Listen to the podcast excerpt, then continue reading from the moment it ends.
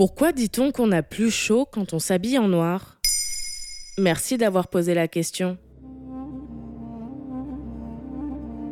On nous dit et on nous répète depuis l'enfance que pour ne pas avoir chaud, il ne faut pas porter du noir. Le ministère de la Santé recommande d'ailleurs sur son site de porter des vêtements amples, légers, de couleur claire en période de canicule. Mais vous ne savez peut-être pas pourquoi.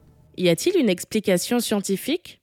Absolument. La couleur d'un objet varie selon la portion de lumière qu'il réfléchit jusqu'à notre œil en termes de longueur d'onde. Le spectre de la lumière est compris entre 400 et 700 nanomètres. Par exemple, un objet nous apparaît bleu-vert parce qu'il réfléchit les ondes autour de 485 nanomètres et il absorbe le reste du rayonnement. L'énergie transportée par ces ondes et absorbée se transmet aux atomes qui forment l'objet. Ces atomes se mettent à bouger pour la dissiper. Résultat, le matériau chauffe. Et donc le noir? Eh bien, plus une couleur est sombre, plus elle absorbe la lumière. Un objet noir absorbe presque toute l'énergie. Son échauffement est donc maximal. C'est pour ça que les panneaux solaires sont peints en noir. Le noir absorbe les rayons infrarouges du soleil et stocke la chaleur. Le blanc, lui, réfléchit tout le spectre lumineux. Il repousse tous les rayons infrarouges, un peu comme une armure. En bref, le blanc réfléchit et le noir absorbe. Mais Daniel Enoquin, physicien et chercheur au CNRS, explique dans Ouest France que le t-shirt blanc possède également un inconvénient.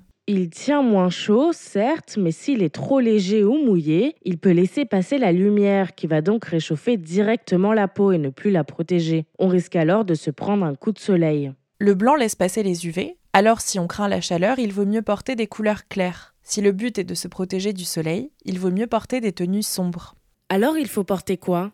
Eh bien, il faut surtout faire attention à l'effet ventilateur. Je m'explique. Les bédouins dans le Sahara, par exemple, portent de longues tuniques bleu foncé, mais dessous, ils portent des chemises blanches en coton. Le vêtement foncé emmagasine la chaleur. Cette chaleur entre au contact de la peau qui est moins chaude. Daniel Hennequin explique. Or, cet air va s'élever, s'échapper par le col et par le tissu, et par phénomène de convection créer un courant d'air. De l'air moins chaud de l'extérieur est alors aspiré sous la tunique. C'est une ventilation naturelle. La transpiration à la surface de la peau est séchée. On se sent donc rafraîchi. Le physicien ajoute plus la tunique est foncée, plus la chaleur accumulée sera importante et plus le phénomène de convection sera efficace. Mais avec une tunique claire, la chaleur absorbée sera moindre. Donc si la convection est un peu moins efficace, cela doit revenir sensiblement à la même chose. Il faut donc surtout faire attention au type de tissu qu'on porte, le coton ou le lin par exemple, qui laisse l'air circuler.